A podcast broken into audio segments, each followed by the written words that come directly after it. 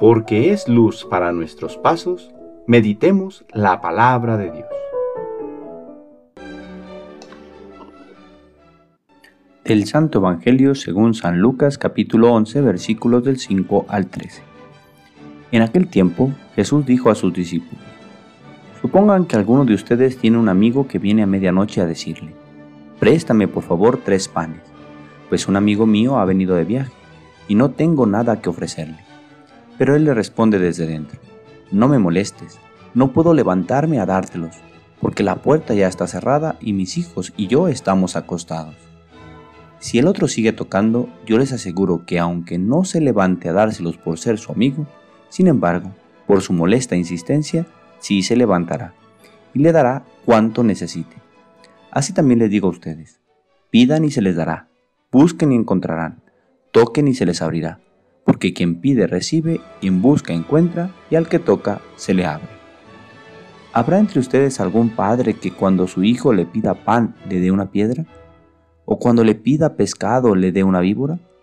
¿O cuando le pida huevo le dé un alacrán? Pues si ustedes, que son malos, saben dar cosas buenas a sus hijos, cuánto más el Padre Celestial les dará el Espíritu Santo a quienes se lo pidan. Palabra del Señor.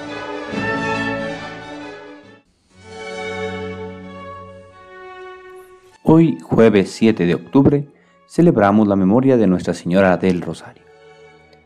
El futuro de Europa se jugaba todas las fichas en un solo campo de batalla. Un ejército compuesto en su mayoría por españoles, con don Juan de Austria a la cabeza y bajo el amparo del Papa Pío V, se dirigían al infierno turco para salvar su continente. El Papa pidió que se rezara el rosario. En aquella batalla se jugó mucho más que un territorio se puso en jaque toda una cultura, una forma de ver el mundo, unos valores. El ejército de Don Juan derrotó a los turcos el 7 de octubre de 1571 en la batalla de Lepanto. Por eso el Papa dedicó este mes al Rosario, en agradecimiento a esta victoria tan importante. Desde entonces no han sido pocos los milagros que se han atribuido al rezo de esta oración, que a veces nos cuesta tanto rezar.